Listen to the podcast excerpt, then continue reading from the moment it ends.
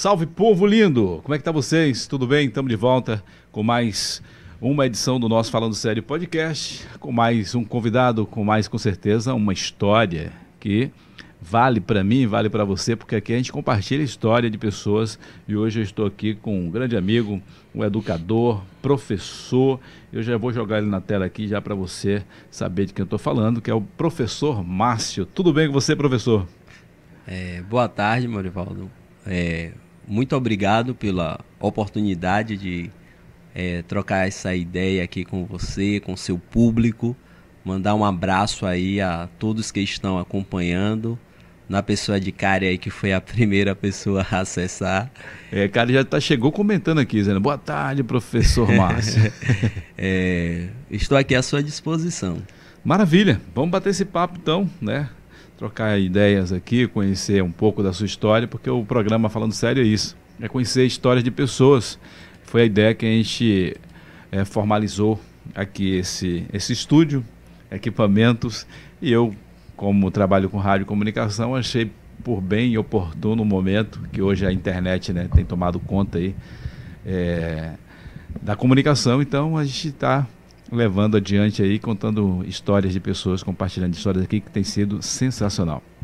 E hoje, bater esse papo aqui com você, porque você tem uma história de luta, em especial, até a gente já falou um pouco aqui em off aqui, a sua batalha é, na educação, como tem sido para você e foi a sua primeira escolha como profissional, dizer assim, não, eu quero ser um educador, professor Márcio? Pronto. É isso aí, Mori. É, eu, quando eu tinha mais ou menos uns 14, 15 anos de idade, eu queria, já tinha decidido que eu queria ser professor. Eu só não, não sabia o procedimento. Eu vim do interior, é, sou de Cruz das Almas. Terra e, boa. e minha família sempre foi uma família muito humilde. É, e meu, minha mãe dona de casa, meu pai mestre de obras. Então, assim, a gente não era uma família de letrados. Mas eu via meus irmãos mais velhos, porque eu era o décimo primeiro é, linhagem de seus 12. Pais, seus pais gostavam é, de crescer mesmo. então, meus irmãos mais velhos, eles estudavam. Meu pai né, é, investia muito para que eles fizessem uma faculdade. Eu ouvia falar o que era isso, mas eu não entendia, até porque eu era uma criança e quando, mas eu é, imaginava que eu cresci ouvindo dizer que para a gente ser gente precisava estudar. E as pessoas diziam isso, né? Principalmente no interior. E eu cresci com aquilo. Eu imaginei e falei assim, poxa, mas eu queria ser igual, porque eu realmente eu tive grandes professores é, na minha vida que me ensinou muitas coisas lindas e me alimentou muito os meus sonhos. E isso fez com que eu tivesse vontade de ser professor. Então, eu comecei a procurar saber como era. E quando eu descobri que eu tinha que passar por, um, por uma universidade, é, eu sabia que minha nesse caminho aí eu perdi meu pai com 13 anos de idade, eu tinha 13 anos de idade, então as coisas Muito ficaram novo. mais difíceis para minha família. Né? Minha mãe né, só recebia uma pensão de um salário mínimo para cuidar de tantos filhos. É, e aí eu, eu, aí é que eu, eu, entendi que eu tinha que estudar mais ainda. E aí eu fui, é, quando eu cheguei mais ou menos aos meus 16 anos, comecei a, a chamar os filhos dos vizinhos para eu dar banca, porque eu imaginava que ali era onde eu poderia ter uma renda para pagar meu pré-vestibular que antigamente não era uma prova só do Enem, né? Hoje os meninos fazem uma avaliação e concorrem a várias. Isso lá em Cruz várias. das Almas? Era, porque assim, é. no, antigamente o sistema era o quê? Cada universidade você tinha uma prova diferente, né? Uhum. E também você tinha que pagar cada inscrição. Hoje o Enem você pode pedir isenção, né? Você faz uma avaliação só e pode concorrer a várias oportunidades é um, era uma vida muito mais difícil. Mas aí o que é que eu pensei? Eu ajudava as crianças, filha dos vizinhos, e no final do mês cada um me dava um dinheirinho, é, como se fosse uma banca, e eu guardava esse dinheiro. Eu pagava meu cursinho pré-vestibular e pagava as minhas inscrições do vestibular. Aí eu passei no vestibular, o dinheiro que eu tinha guardado, fiquei, passei uns seis meses me mantendo na universidade, a, porque minha mãe também não tinha condições. Você fez onde? A, a, universidade fez, fez, o quê? Magistério, foi? Eu fiz licenciatura em Geografia ah. na UFS, na Universidade ah. Estadual de Feira de Santana. Você foi para Feira de Santana? Foi. Então juntou um dinheiro, passou o primeiro semestre em Feira de Santana e aí depois? Aí depois eu consegui um, pelo um programa social da universidade, consegui entrar na residência universitária, fiquei morando lá na residência. É, e para bancar meu, minha alimentação, eu ganhei uma bolsa de tra para trabalhar mesmo, bolsa estágio. É. E aí eu, dava, eu trabalhava na biblioteca depois fui trabalhar no departamento de ciências é, e tecnologias. E depois fui trabalhar no, no, departamento de ciências humanas, que era o meu departamento mesmo. Fiquei desenvolvendo pesquisas, fiquei é, trabalhando com o INEMET, enviando as informações meteorológicas, né? Também que, que saía lá da universidade para Brasília.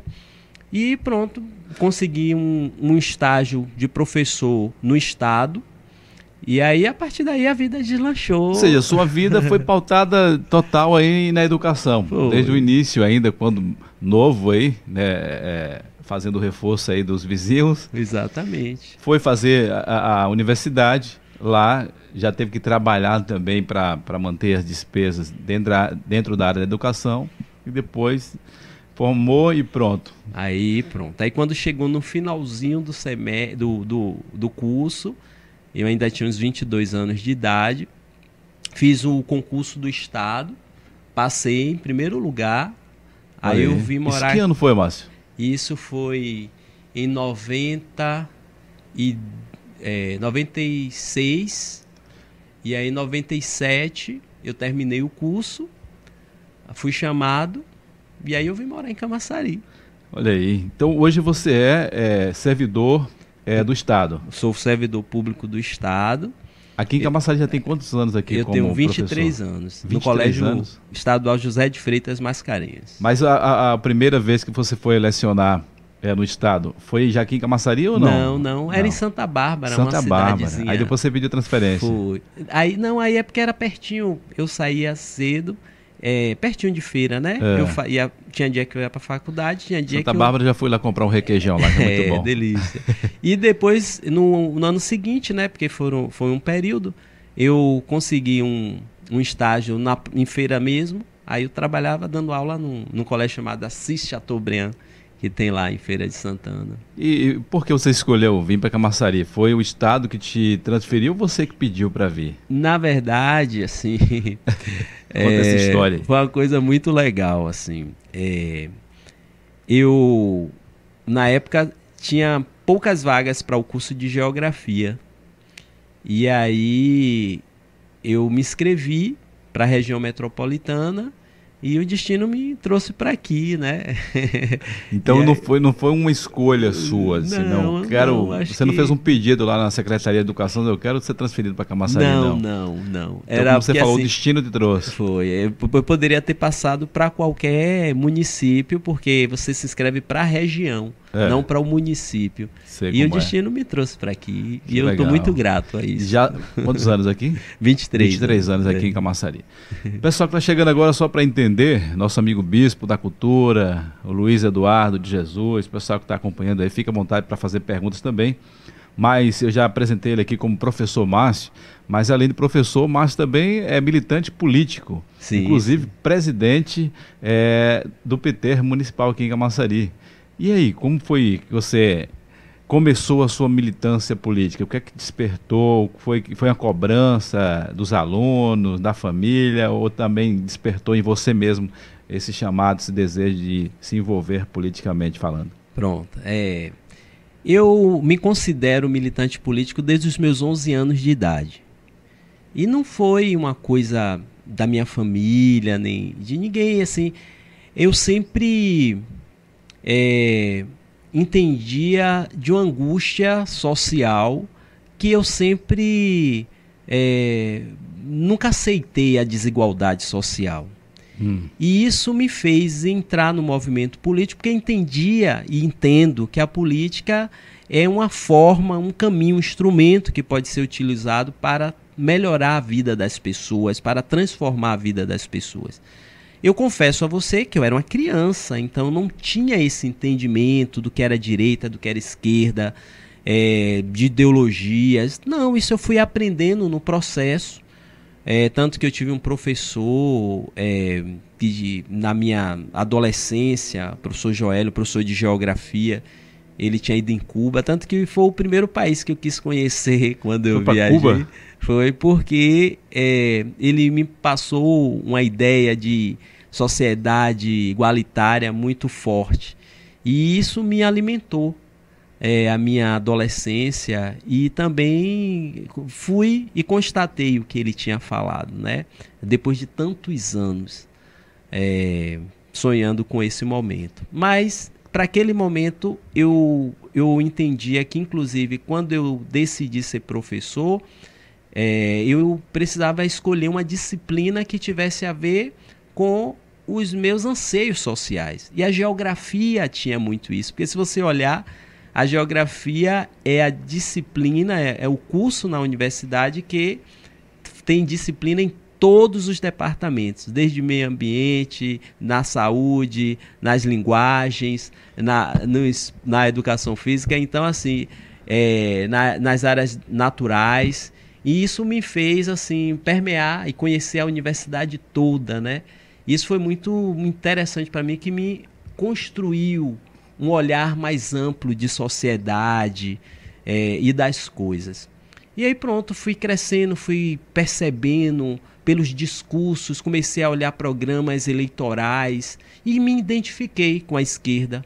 Então, desde de criança eu já tinha isso. Não foi, ah, minha família é tradicional da esquerda. Não, não, não. Muito pelo contrário.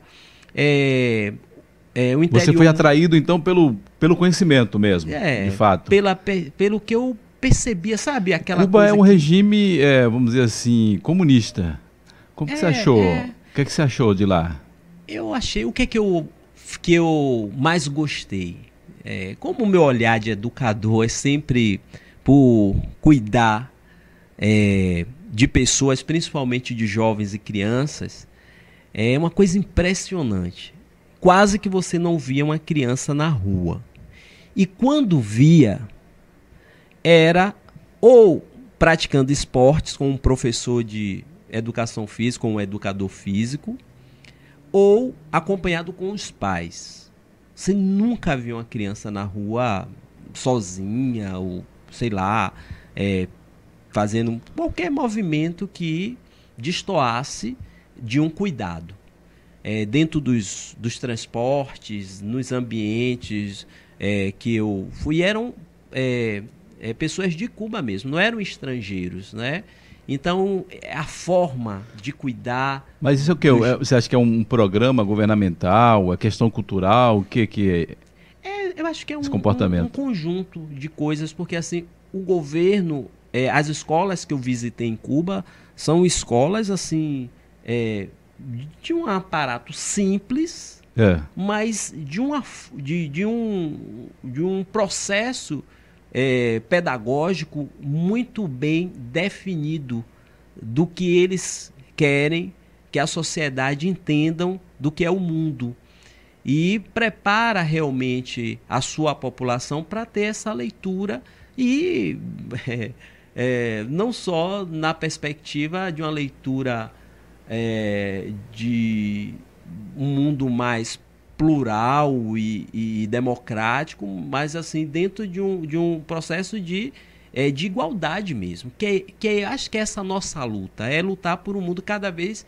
né, onde a desigualdade social ela seja é, diluída e, e a gente realmente conseguir. E eu, e eu sentia isso nisso. Eu acho que que aquela forma de cuidar das pessoas, eu acho que é um recado para o mundo. É a visão aí do professor Márcio Neves. Márcio é, Silva das Neves, não é isso? É, é isso. É, Márcio, você, a gente está falando aqui de política, então a gente pode até entrar um pouco nisso, depois a gente volta a falar mais das suas experiências. Claro que você já deixou claro para a gente né, que todo o seu envolvimento é profissional é inserido na área da educação, mas vamos falar um pouco também da sua militância política. Você hoje, é, na qualidade de presidente municipal do PT, Partido Trabalhadores em Camaçari, você também é, enfrentou aí o último pleito eleitoral, que inclusive você está como primeiro suplente, né? Você teve 1.200 votos, não é pouco voto não, né?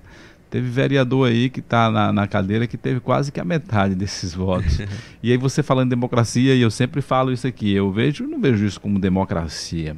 Acho que, acho que precisa ter uma, uma reforma nisso aí, não?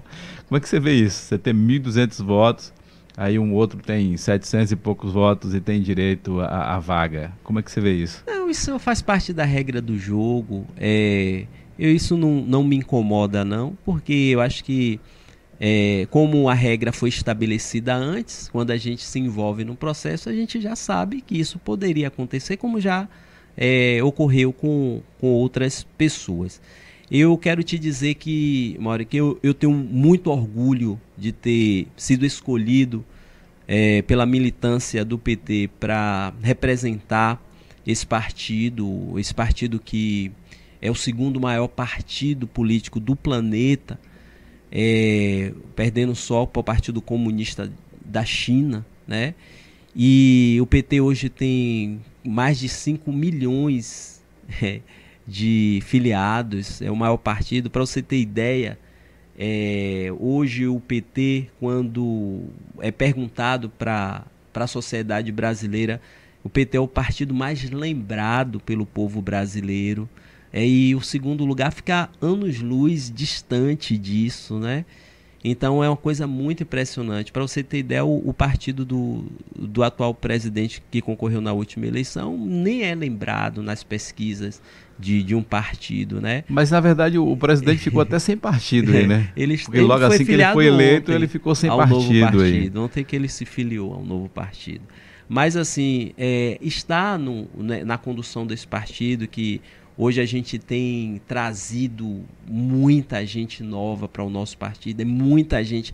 Todos os dias, eu lembro que logo no início desse ano nós tínhamos uma média diária de filiação de 8 a 10 pessoas no início desse ano, né? E no início agora, pessoas... 2021? Sim, no início de 2021. Porque teve um... O PT passou uma crise aí que teve também muitas pessoas desfiliando do PT, né? Mas agora está voltando novamente aí inclusive com, a, com Lula colocando o seu nome como é, pré-candidato é, a na verdade, presidente novamente. É, desfiliação, ela ocorre muito dentro de uma conjuntura é, de tática política eleitoral de acordo com o cenário de cada município, de cada região, né? Mas assim, para você ter ideia, é, num cenário os mais difíceis que nós passamos é, nos últimos anos, a opinião pública nunca deixou de ter o PT como o partido mais preferido do país. Qual nunca foi essa, essa data? Qual foi o período de maior dificuldade que o partido enfrentou? Eu falo de toda a perseguição política que o partido sofreu. É, bora dizer assim, no, na, no período do impeachment da Dilma, no período é, da prisão do Lula, né? Então, todas essas etapas foram momentos muito difíceis que nós passamos de estar o tempo todo é, falando a nossa versão à sociedade do que realmente estava acontecendo, que a gente entendia de toda a conjuntura, não só nacional, é, do que estávamos passando, mas toda a intervenção internacional, principalmente é, do grande capital, principalmente o capital americano, dos interesses da destruição da Petrobras. A gente sabia que a forma com que a Petrobras chegou a ser a sexta maior empresa petrolífera do planeta, isso incomodou muito a, as grandes é, empresas petrolíferas do mundo, é, com medo de isso trazer é, um certo desequilíbrio é, do seu poder, né, na balança de poder dos países, o fato da presidenta Dilma ter é, também peitado, é, junto com a Índia, com a China, com a África do Sul, é, com a própria Rússia, um bloco geopolítico é, é, paralelo, fora daquele eixo político da França, Inglaterra, Itália, Estados Unidos tradicionalmente que comandava o planeta. Então, eu, o Brasil não podia é, ficar de fora dessa vontade estrangeira de é, destoar ou, é, tirar o Brasil desse processo de crescimento. Afinal de contas, o PT, é, no governo Lula, tirou o Brasil da 25 economia do mundo e levou para a sexta economia do planeta, né? Quer dizer, passou o Reino Unido. O Reino Unido, um país que dominou o planeta durante três séculos. Né, como a grande potência do planeta, e o Brasil conseguiu superar isso, né? Quase que passamos a, a, a França, né? É, aí no processo ficou pouquinho é, faltando. Talvez se a presidenta Dilma tivesse continuado, teríamos conseguido isso, né? Hoje nós somos a 12 segunda economia do mundo, porque depois do, do é, da do que fizeram com a presidenta Dilma, é, o Brasil só desandou, desregrou. Né? Toda, é, todo o, o, o, o embate não era contra só um partido, o embate era contra tudo que o PT conseguiu transformar esse país. E isso estava incomodando alguns segmentos da sociedade que não estava gostando disso. E aí foi onde aconteceu a maior crise do PT. Mas na sua visão, no caso, né, como você falou até esse ano, está tendo né, uma grande, vamos dizer assim, uma recuperação. E o PT tem crescido não só em Camaçari, mas também em nível nacional. Você tem essas estatísticas? Sim, sim, eu tenho sim. A gente acompanha muito. Porque na verdade a resposta certa vai vir né, em 2022, essas eleições aí que vai mostrar o termômetro de fato, né? Mas a movimentação política tem sido é, muito grande, né, em torno da volta de Lula aí. E você falando de, das pessoas que estão se é, afiliando novamente, então de fato. É. Do, depois do golpe da presidenta Dilma, eu acho que a gente fez, é, nós fizemos muitas reflexões. É, e pelo menos eu tive dois momentos com Lula depois que é, ele saiu da prisão. Um foi no Hotel da Bahia, é, em Salvador, e o outro foi no Senai. Ver o Lula conversar com aquela é, grandiosidade humana que ele hoje tem, não só pela idade, mas por toda a história que ele passou.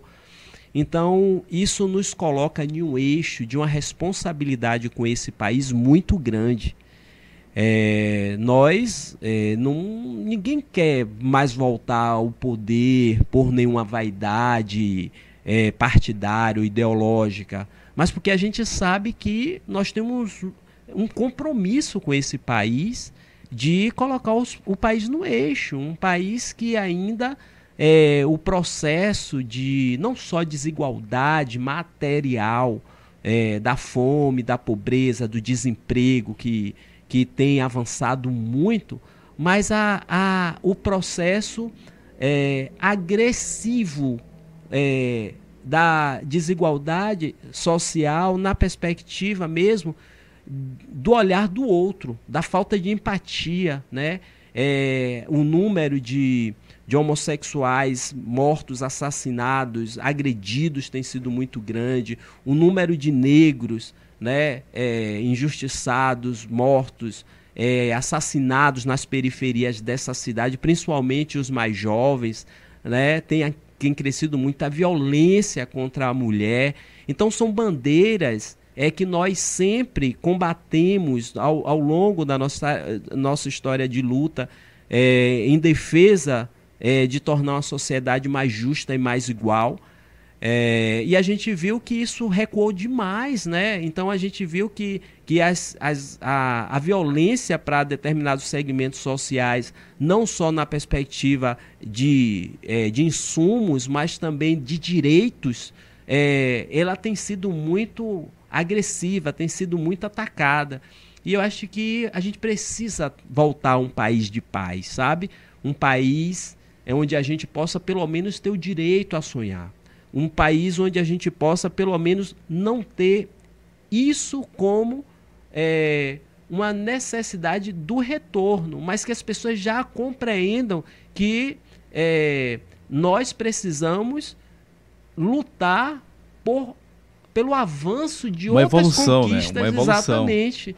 Né? Nós estamos retroagindo de tudo, de todas as conquistas que nós já tivemos em outros momentos. Hoje a gente vê muitas pessoas é, nas sinaleiras, Coisa que, por exemplo, eu lembro, eu lembro aqui, Morió, eu, assim, não é um depoimento ideológico ou, ou, ou, tendencioso. Eu lembro que quando a gente assumiu a, a, a prefeitura em 2005, é, nós tínhamos é, muitas crianças nas sinaleiras. Foi uma questão, na época tinha um programa do PET e tal, foi uma questão assim de três meses. Três meses assim, e lhe digo sem medo de errar. Você viu as crianças sumirem e estarem integradas a programas sociais, né? É, não só da Casa da Criança, a Cidade Saber não existia ainda, porque é, fizemos ela em um ano e meio, foi inaugurada mais ou menos em 2007. Então, mas assim, a, as escolas já tinham um apelo de estar é, de tá, é, tendo uma qualidade melhor do processo educacional. E eu, eu defendo uma tese, inclusive, essa é uma tese minha, é, que é Camaçari, por exemplo, se você olhar os dados estatísticos do IBGE, não sou eu que estou falando, é só o, o que eu estou falando é o que eu analisei. O que é comum de uma cidade de imigração? Qualquer cidade de imigração é uma cidade onde se tem mais homens. Uhum. Porque, que é um posto de trabalho, né? Exatamente, né? E foi justamente em 2008, mais ou menos, 2007, 2008, que Camaçari teve uma inversão passou a ter mais mulheres. Pode olhar lá nos dados estatísticos do IBGE. E isso era muito fruto da melhora da educação e da saúde no município. Porque é, foi onde a gente mais investiu. O social veio paralelo a tudo isso, mas por que, que uma mulher vai sair do seu interior com seu filho para arriscar? Quem arrisca é homem homem nem sempre tem o cuidado, o zelo que a mulher tem. Ele vai. Homem é mais aventureiro. É, né? aventureiro. Mulher não. Mulher ela só vai levar seus filhos para um lugar que ela tenha mais segurança. E ela vir para Camaçari, trazer seus filhos, é porque ela sabia, olha, lá está melhorando a educação, lá está melhorando a saúde. Então, lá, quem cuida de saúde é mulher. Quem cuida da saúde da família é mulher. Homem só quando já está, como se diz o ditado popular, quando está com o pé na cova. Exatamente. A mulher né? ela é preventiva. Exato, preventiva. Então, assim, você tem lá uma, uma, uma teoria é, que, que eu, eu, estabeleci dentro de uma lógica é, que eu analisei tecnicamente. Maravilha. Tá aí então, professor presidente do PT Camaçari. Inclusive tem aqui nosso amigo Luiz Eduardo de Jesus, está dizendo PT é o orgulho do povo brasileiro. É, a Kari está dizendo aqui, ó, companheiro de luta. E Matheus Brito, ele fez aqui uma pergunta: quais escolas é, ele ensina atualmente? Qual você está ensinando eu, onde agora? Hoje eu estou no Mascarenhas, dei aula hoje. É, Iniciou hoje há pouco é, agora, né? É. Iniciou quando a, voltou às aulas presenciais? Olha, nós voltamos em, em outubro, nós voltamos, só que estava em rodízio. Em outubro não, em setembro. Né? É. Foi em setembro. E quando foi. É, agora tem o que? Uns 20 dias que a turma está integral. Eu, por exemplo, hoje eu dei aula com uma turma de 30 e poucos alunos. É, a, a segunda já foi. Já, é porque já é uma turma menor mesmo, né? E você é o que, professor Aí, de geografia? É, sou professor de geografia. Óbvio, né? Depois é. que ele defendeu tanto que a geografia. e o, o, a outra escola que eu dou aula é, é, o, é no município, que eu sou o efetivo do município também. Ah, tenho, então isso ensina no estado e municipal. Anos, e no município eu dou aula no Anísio, na Glebaé. Anísio Teixeiras. É, o Mascaré na Gleba A e o Anísio é na Glebaé, que é pertinho de minha casa, que eu moro no Parque Verde 1. Além de tudo isso, também o professor ele assumiu aqui também como secretário de Educação. Isso em 2015, né? Foi, 2015, Período de 2015 até, até início de 2016. 2016 foi. Como foi para você aí? Acho que para uma cidade tão importante como Camaçari assumir uma secretaria como a educação, para a sua profissão, eu creio que foi de grande valia para você, para o seu currículo, para a sua história. Como foi essa experiência para você aí, em 2015, assumir a Secretaria de Educação Municipal aqui em Camaçari? Mauro, assim, ó, deixa eu lhe falar. Eu foi uma honra muito grande. E eu vou te dizer assim, olha, quando o Caetano ganhou a eleição em 2004, eu ajudei muito, né? Fui um dos articuladores da juventude e tal. Mas eu não tinha intenção nem de